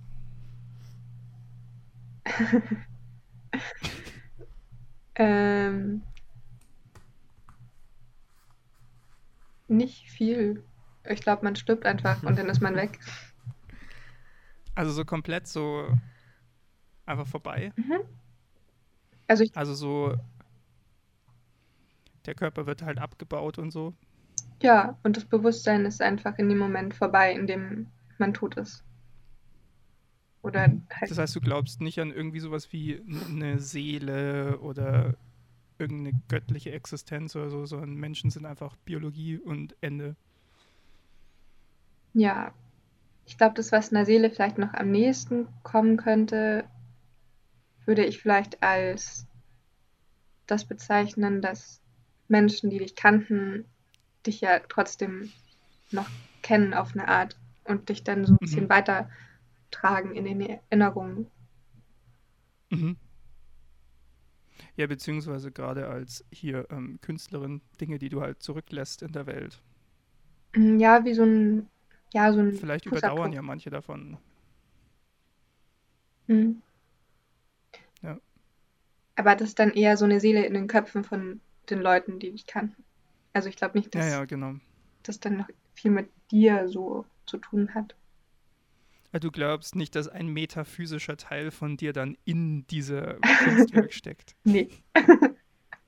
so, wenn man die, die, das richtige Spektrometer hätte, würde man da so ein blaues Leuchten erkennen. Ja. Vielleicht könnte man auch wie in Harry Potter dann so durch Bilder so durchreden, manchmal, um Mitternacht. Ja. das wäre witzig. Ja, okay. Also alles, alles einfach nur. Findest du es, also ist jetzt eine blöde Frage, aber findest du es gut? Oder findest du es okay so? Fändest du es besser, wenn es danach irgendwie weitergehen würde? Ähm. Also es gibt Momente, in denen würde ich mir wünschen, dass das, was ich als Kind dachte, dass man einfach in den Himmel kommt, wenn man tot ist und da dann die Leute wieder sieht, die man liebt, dass das wahr mhm. ist weil es einfach so ein super tröstlicher Gedanke ist. Mhm. Ähm, aber eigentlich finde ich es auch echt okay, dass es nicht so ist. Also es ist so, es ist so schön banal und auch auf eine Art irgendwie friedlich, finde ich. Dass dann einfach Sense ist. Hm. Ja, ja. Ich finde es immer so schwierig, weil also wenn ich mir es so für mich überlege, dann denke ich mir auch, ja, ist doch okay, dann ist es halt irgendwann einfach vorbei. Also nicht, dass man irgendwas dran ändern könnte, aber, ne? Ähm, und ich sehe jetzt auch nicht so die, die großen Hinweise darauf, dass danach noch irgendwie weitergeht. Mhm. Ich meine, man könnte natürlich physikalisch sagen, okay, es ist halt einfach wir sind halt Teilchen und die arrangieren sich halt neu und irgendwie bleibt man ja immer oder immer, irgendwie ist man ja immer so Teil des, des, des, ähm, des Kreislaufs einfach. Nur, dass man diesen Teil halt jetzt gerade irgendwie ein bisschen mehr mitbekommt als die anderen. ähm, aber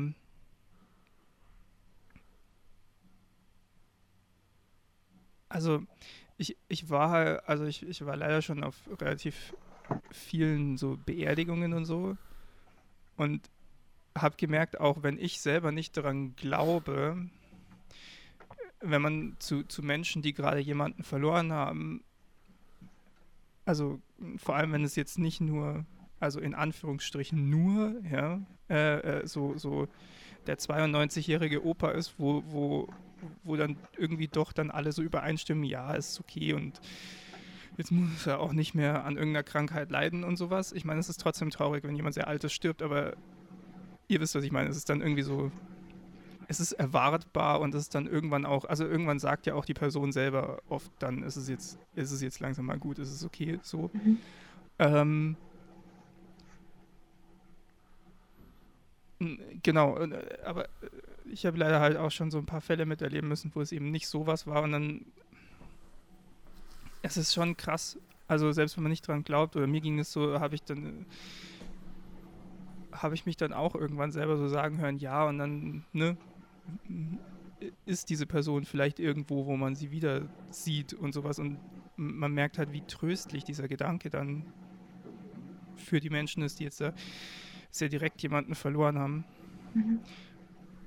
Und dann, also, ich weiß nicht, es fällt mir in dem Moment einfach so schwer zu sagen, so, ja, also ist halt, Biologie ist halt jetzt weg, ne?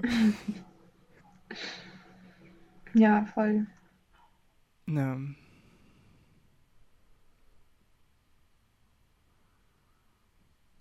Vielleicht ist es auch. Ja. Gut, das ist jetzt auch keine besonders neue These, aber äh, vielleicht kommt da einfach dieses ganze Ding her, dass man einfach irgendwie eine Story außenrum braucht, um das irgendwie äh, erträglicher zu machen. Ne? Stimmt. Stimmt, das ist ein ja. großer Teil davon. Ja. Ich finde es manchmal so krass, wenn man sich vorstellt, wie es ist, nicht zu sein. Kennst du das? Hm, schon. Aber es ist dann so ein bisschen, man, man merkt, dass man dann wie so gegen die Innenwände von seinem Gehirn läuft und nicht weiterkommt. Also zumindest geht es mir so. Ich kann mir das, glaube ich, gar nicht vorstellen. Echt, ich habe immer das Gefühl, das ist wie so ein schwarzes Loch. Und ich kann so, ich kann so ein Stück weit an den Rand rangehen, aber wenn ich zu nah rangehe, habe ich das Gefühl, also ich habe irgendwie immer dann das Gefühl, wenn ich zu weit in dieses Gefühl reingehe, dann zieht es mich rein und dann komme ich nie wieder raus und dann bin ich einfach weg. Es ist irgendwie gleichzeitig total faszinierend und so ein, so ein richtiger existenzieller Horror irgendwie. Mhm. ähm, äh, ja, wie so eine, ich weiß auch nicht.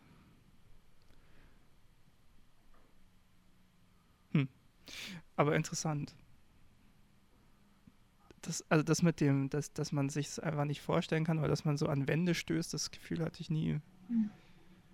Ja, es hört sich an, als hättest du da eine sehr krasse Vorstellungskraft, was das Nichtsein angeht. Keine Ahnung. Ich, das, ist, das ist bei mir aber auch so echt so phasenweise. Also manchmal denke ich da irgendwie überhaupt nicht dran. Dann gibt's immer, ich habe manchmal so Phasen, da denke ich da irgendwie ganz oft drüber nach. Und es hat, wie gesagt, es hat auch so eine gewisse Faszination eben, ja. Aber ja, so irgendwie sehr heavy. Ich bin, also wenn ich mal, manchmal habe ich so, so Momente, da lasse ich mich wirklich äh, relativ tief reinfallen in, in dieses in diese Vorstellung und danach bin ich erstmal nicht so gut anzusprechen. Oh. da brauche ich dann immer so eine Weile, bis ich wieder so da bin und äh, funktioniere in Gesellschaft. Mhm. Das ist ganz strange. Okay, ähm, Therapiesitzung vorbei. ich habe das Gefühl, jetzt erzähle ich nur noch die ganze Zeit. Ähm, Deswegen Frage Nummer 8. Lisa, fühlst du dich älter, als du bist? Ja und nein. ich fühl, Wie alt bist du? Ich bin 23. Was? Ich fühle mich so alt, wenn Leute das sagen. du bist ja. jetzt 27, 28? Ja, ich werde jetzt bald 29. Ja. Ah, so alt, wow. Ja. Bald steht da eine 3. Ganz vorne. Bald geht's in Rente, Ralf. Bald geht's in Rente, genau. Ähm, also super oft fühle ich mich, als wäre ich immer noch 19. Und als wäre ich nicht mhm. viel schlauer geworden seitdem. Ähm. ja, das Gefühl kenne ich gut. Ja, oder? So, manchmal macht man noch die gleichen Fehler wie damals, als man noch Teenie war und denkt sich, was ist eigentlich los mit dir? Hast du irgendwas gelernt? Ja. Ja. Ja, und manchmal fühle ich mich aber auch so ein bisschen heavy. Wenn, mm, so. Aber ich glaube, es geht voll vielen so, dass man einfach irgendwie schon auf eine Art ganz schön viel Ballast mit sich rumschleppt. So. Hm. Und auch durch die Klimakrise und die ganzen politischen Konflikte echt viel hat, was schief geht und was einem irgendwie Angst macht. Hm. Also geht zumindest mir so und auch vielen Leuten, den ich, die ich kenne. Ja. Ähm, und ich glaube, dadurch fühle ich mich schon auch manchmal nicht so unbeschwert, wie ich denke, dass man sich mit 23 eigentlich vielleicht fühlen könnte, sollte. Ja, ich meine, es ist alles so eine Frage von Perspektive und Zeitalter, in dem man lebt. Also Voll. Und ich meine, wir sind ja. Im Mittelalter wärst du mit 23 schon so Also würdest du langsam deine Rente planen? Du hättest schon drei Kinder. Mindestens.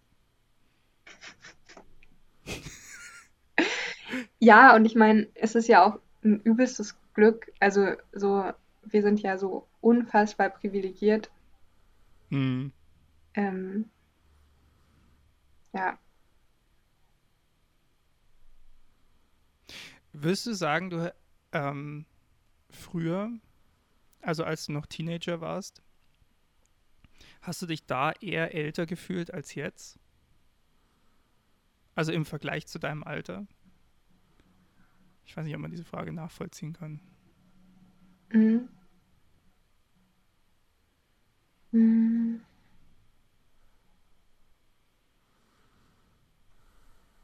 Ja, schon. Ich glaube, da hatte ich nicht, zumindest nicht so oft den Gedanken, dass ich. Ah, jetzt habe ich den Faden verloren.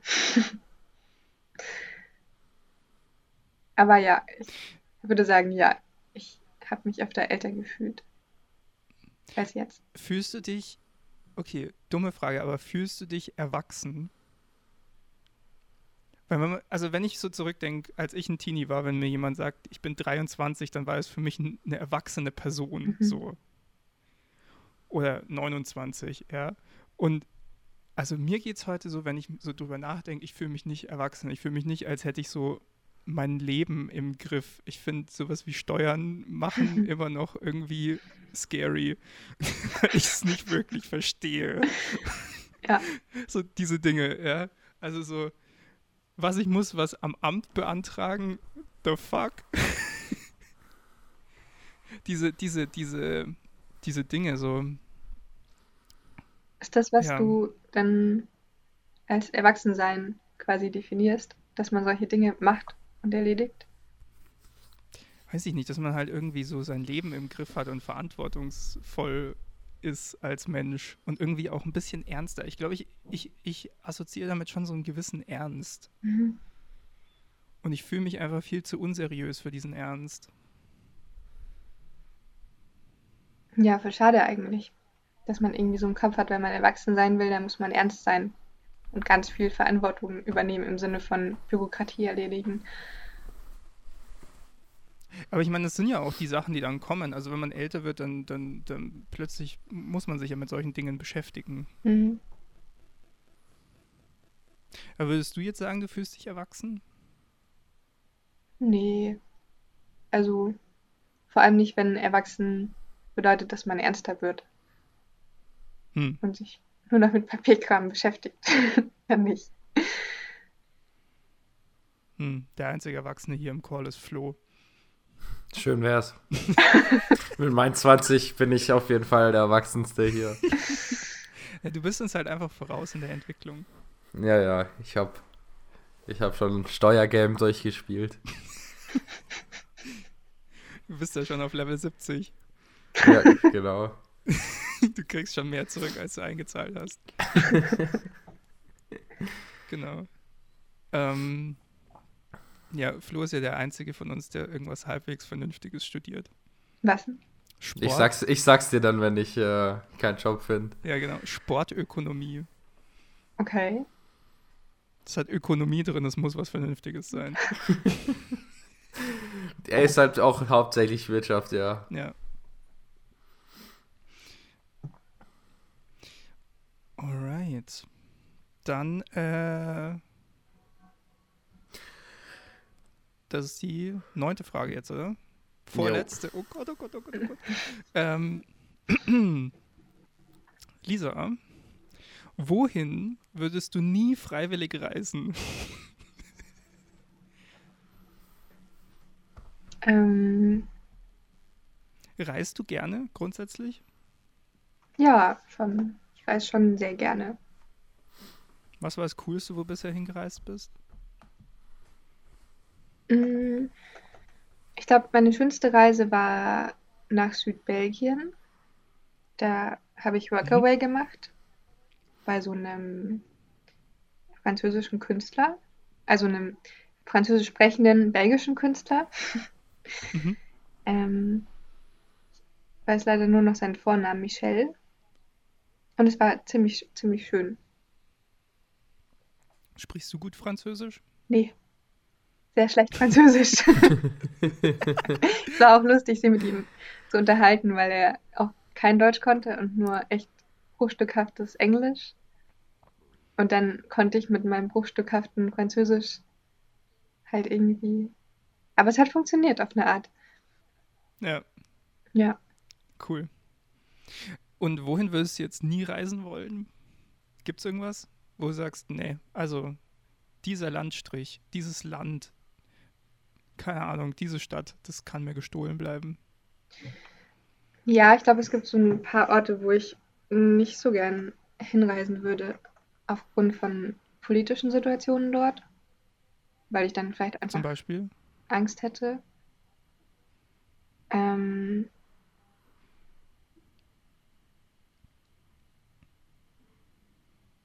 naja, ich würde zum Beispiel nicht gerne nach Afghanistan im Moment. Ja, okay. Aber ich glaube, das würden die wenigsten. Ja, ist, glaube ich, auch schwierig im Moment dahin zu reisen. Ja.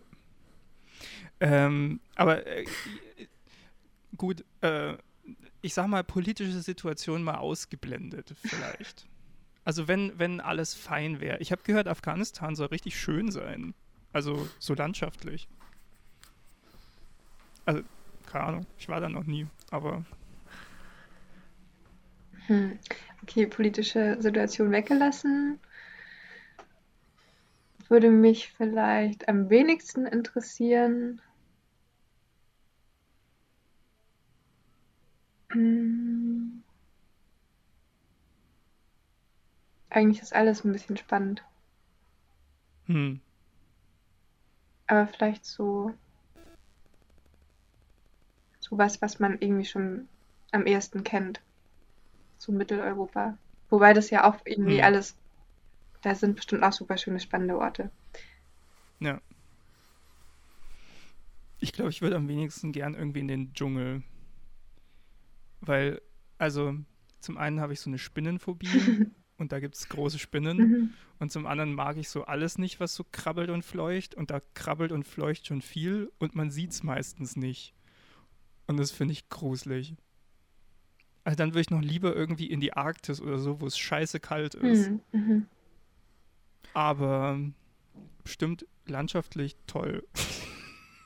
Also ich fände beides spannend. Also ich würde mal eigentlich auch gerne in den Dschungel. Jetzt nicht irgendwie Urlaub, irgendwie drei Wochen im Dschungel, sondern vielleicht mal irgendwie so ein, zwei Tagestour, so ein bisschen mal durch den Dschungel, aber fände ich auch spannend.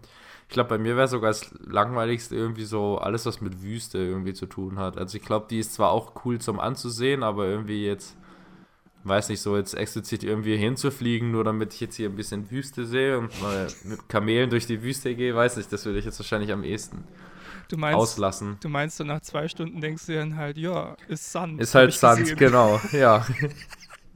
Es sind so ein paar Sandhügel, ist halt scheiße warm und so und cool. Du könntest es, du könntest Ich so, glaube, da hast du im Dschungel sogar noch mehr Abwechslung als, im, äh, ja, als in der Wüste. das glaube ich auch, ja. Aber du könntest so ein, wie so einen kleinen äh, Saunatrip machen, ja. Du fliegst erst in, die, in, in den Regenwald, wärmst dich da richtig auf und dann sofort in die Arktis zum Abkühlen. Ja, und dann bist du drei Wochen krank mit einer Erkältung. Ja gut, aber dafür hast du spannende Sachen gesehen. Ja, also ich glaube, in die Arktis würde ich sogar noch gehen, wenn ich die Möglichkeit hätte. Hm. Also ich weiß nicht, ich finde Schnee sowieso immer äh, faszinierend und auch generell so die Nordländer. Also mein Traum ist immer noch Island. Ich Hm. würde auch richtig gerne mal nach Island gehen. Ja. Aber auch Norwegen oder so finde ich richtig spannend, wenn es nicht so teuer wäre. Ja. Ähm, aber ja, von dem her würde ich die Arktis wahrscheinlich, wenn ich das Angebot hätte und es mir leisten könnte, würde ich es wahrscheinlich machen. Lisa, einfach mal die Frage umgekehrt. Wenn du jetzt gerade an irgendeinen Punkt der Welt reisen könntest, wo würdest du spontan am liebsten hinreisen? Ohne, dass es da eine politische Situation gibt, ohne schlechtes Klimagewissen. Du reist mit einem Fluxkompensator in die Zukunft. Du reist mit einem Segelflugzeug. Wow. Das fliegt von selber. Mit Magie. Ähm, ich glaube, dann hätte ich schon so ein bisschen Bock auf die USA. Mm, ja.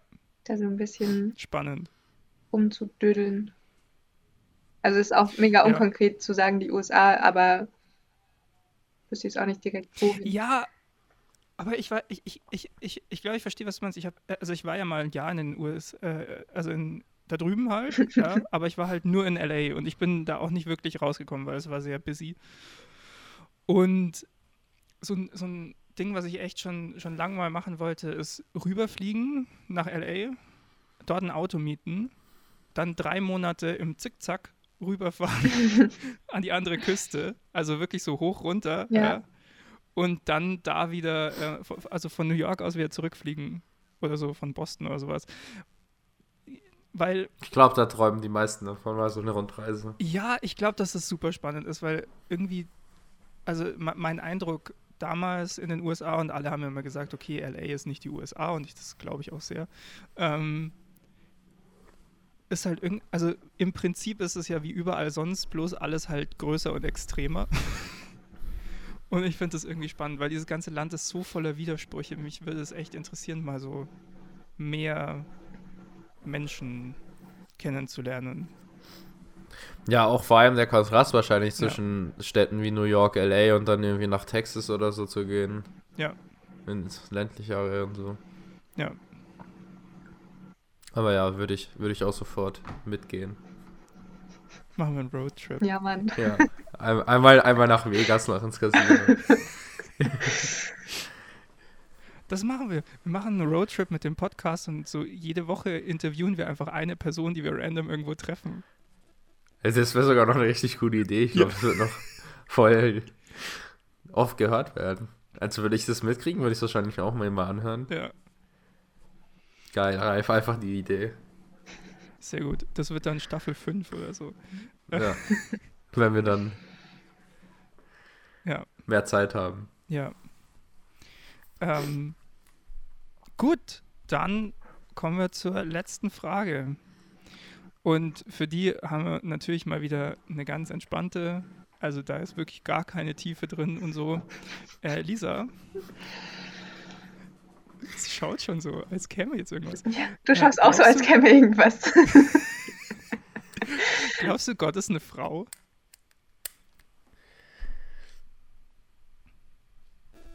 Aber das setzt ja voraus, dass ich glauben würde, dass es Gott gibt.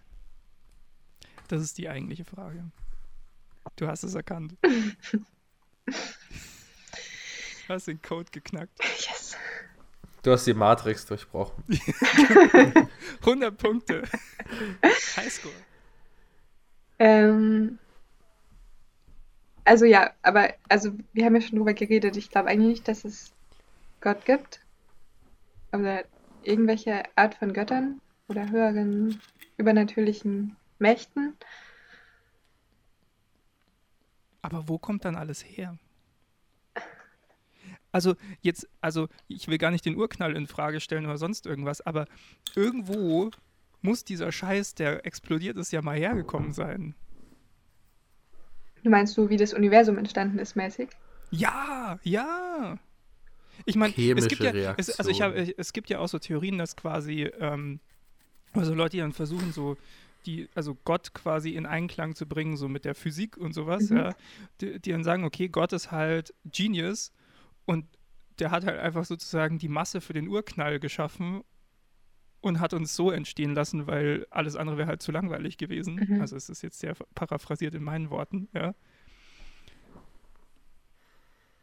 Weil man kann ja wissenschaftlich auch nicht alles erklären, wo es herkommt. Mhm.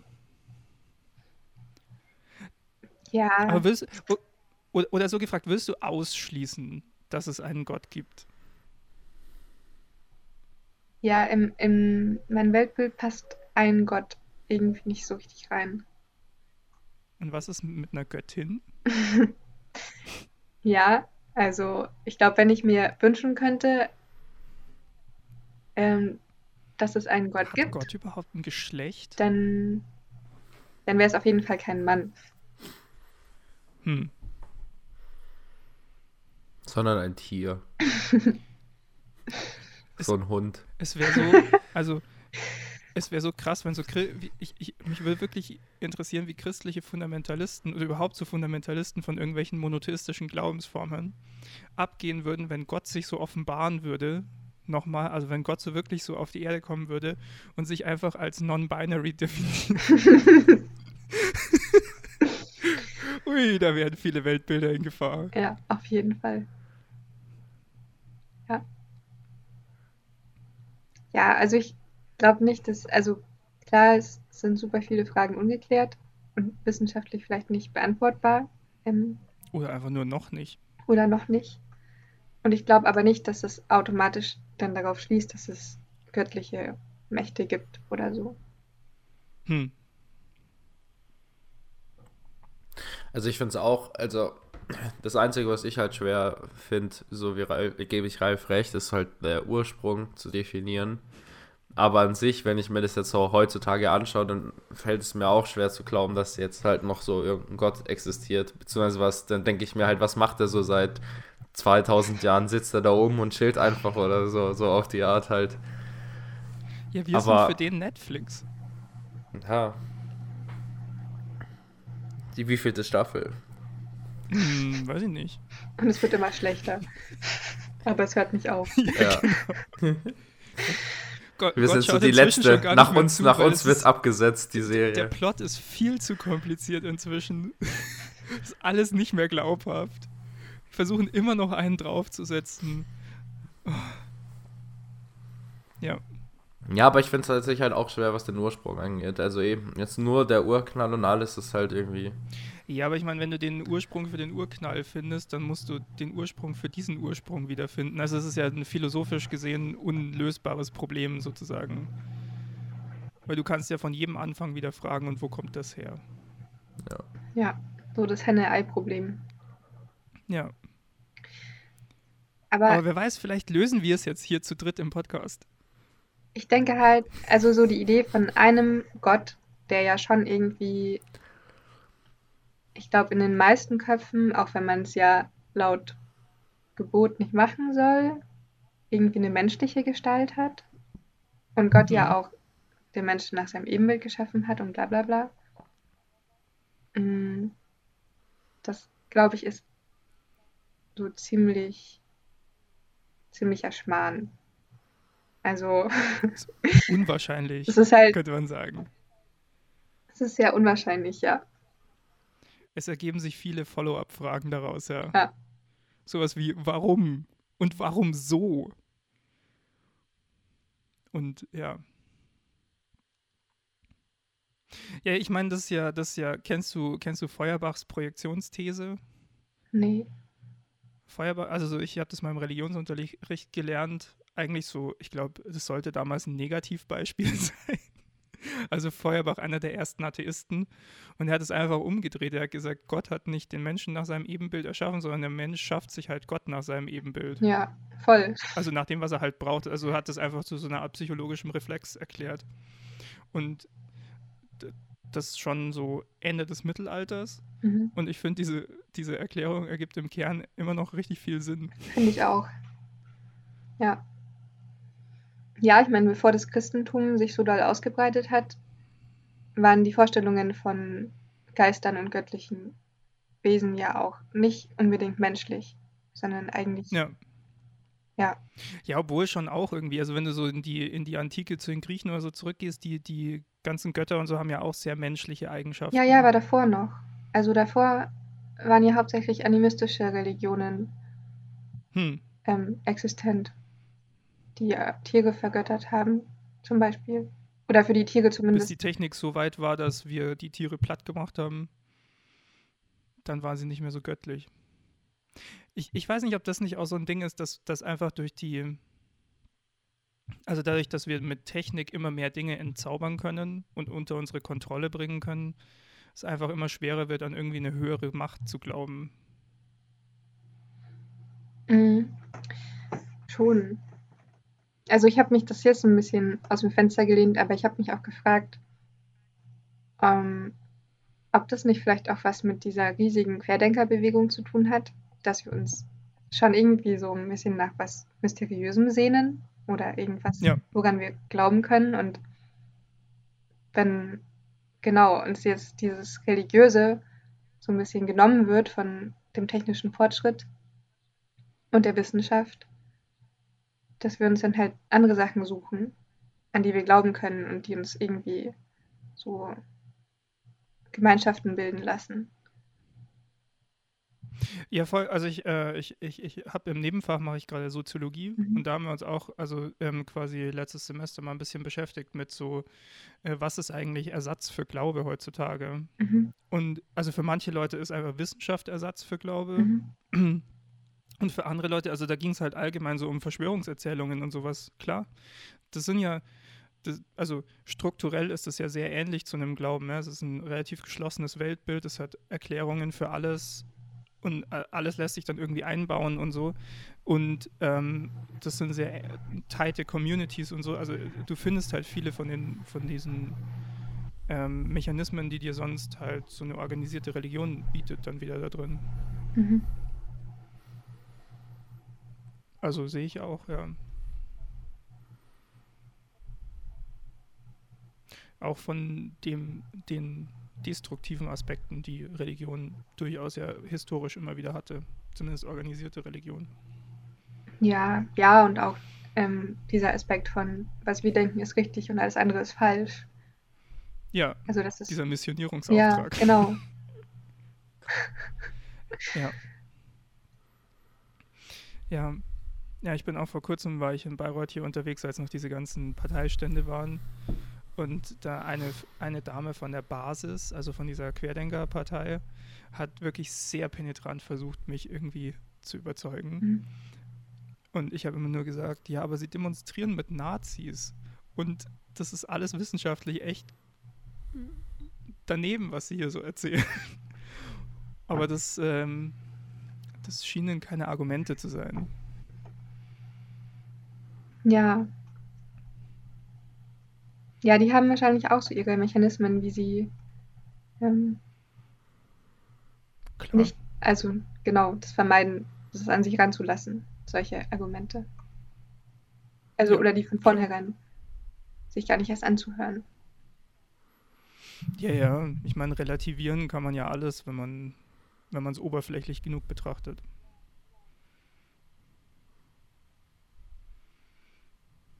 Ja, das ist ja, das fand ich so spannend. Ich habe mich ähm, auch, also im so Zuge der Soziologie quasi, äh, sorry, das driftet jetzt ein bisschen ab, aber egal, ich finde es ganz wichtig, habe ich mich mit, mit Hannah Arendt beschäftigt. Mhm. Ich weiß nicht, ob dir die was sagt. Ähm, die ja als, als Philosophin oder politische ähm, Forscherin sozusagen dann auch diesen Eichmann-Prozess und so begleitet hat und die ja diese diesen Begriff von der Banalität des Bösen geprägt hat. Und die gemeint hat, ja, das, das, das Schlimme äh, im, im, also das, Schlimme im, äh, unter den Nazis war eigentlich nicht die Leute, die gesagt haben, ich traue mich nicht dagegen was zu sagen, weil ich sonst denke, dass meine Familie in Gefahr ist, sondern die das, also dieses irre Leid, was angerichtet wurde, so oberflächlich betrachtet und so weit relativiert haben, dass sie dann halt hinterher auch gemeint haben, naja, also ich, ich sehe jetzt da keine Schuld bei mir, weil damals gab es halt Regeln und jetzt gibt es halt andere Regeln und ich habe mich halt immer nur an die Regeln gehalten. So, ja? Mhm. Also dieses, dieses komplett, das Menschliche komplett Ausblendende sozusagen. Mhm.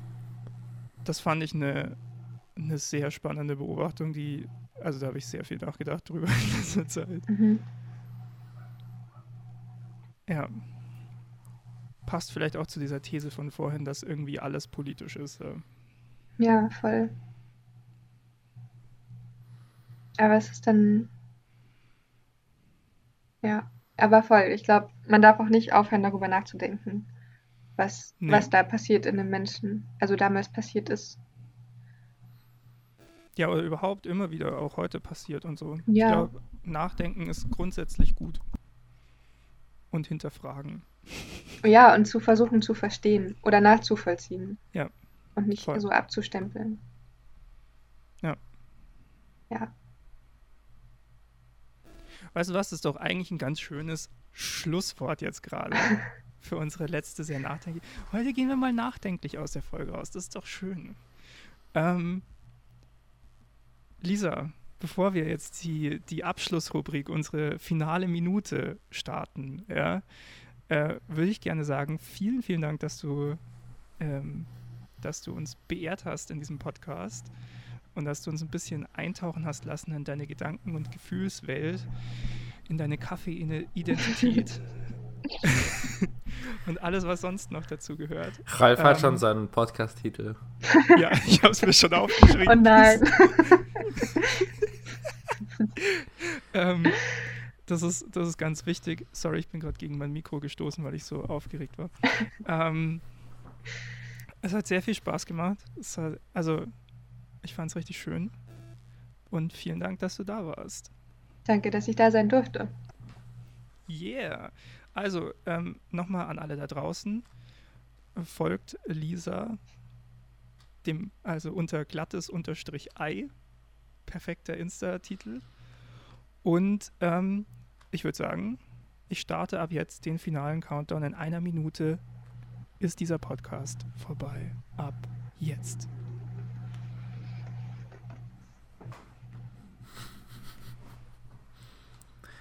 Das wird wieder ein schweigendes Ende. Wenn ich es nicht unterbrochen hätte. Ja, echt. Was machst Das ist schon oft ich hasse passiert. Schweigen. Flo, hältst du es nicht aus, wenn Leute einfach mal nichts sagen? Nee, ich muss immer, ich muss immer, äh, immer was reden.